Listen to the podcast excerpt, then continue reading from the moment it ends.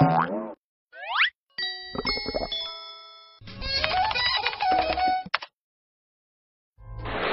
这 iPhone 六真是越看越别扭。咋了？你瞧你脸的皱菊花，拿着侃爷卖肾才买得起的手机，公共场合炫富，小心遭雷劈啊！唉，你是不知道，苹果 CEO 库克出柜啦！啥？库克出柜了？怪不得我瞅你的 iPhone 六弯了吧唧的，原来看你手机里只是烂漫的玫瑰花，现在看来那是陶渊明他老先生趴在冬篱下被爆掉的菊花呀！就是一句话，恶心！海爷，同志真的都是变态吗？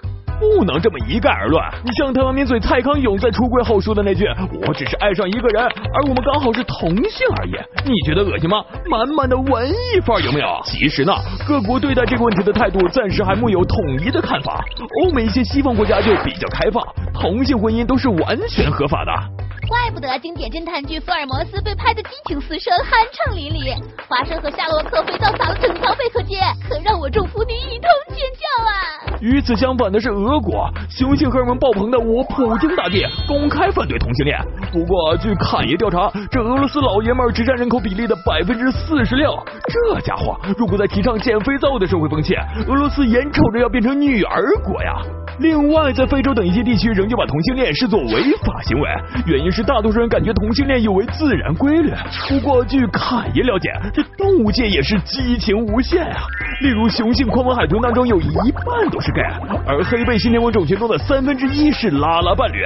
你瞧瞧这一双双、一对对的，真是叫人艳羡啊！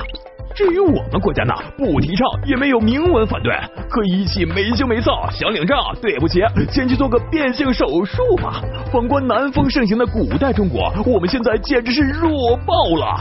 据侃爷考证，历史上对同性恋最早的记载是娈童始于黄帝。呃，这么说，我们的先祖皇帝他老人家也是个提着竹篮采菊花的 gay 呀。婚姻已经不单单是为了繁衍后代，在这个时代，爱才是人类的终极追求。不要再吐槽。苹果的菊花壁纸，也不要研究为什么 iPhone 六那么容易掰弯。库克的橱柜已经交出了完美又耐人寻味的答案。现在值得期待的是，苹果放此大招，小米还能怎么着？雷军，您菊花洗好了吗？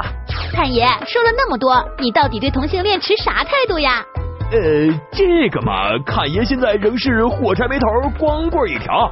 如果那些高富帅们都去搞基了，那岂不是我有生之年脱单有望了？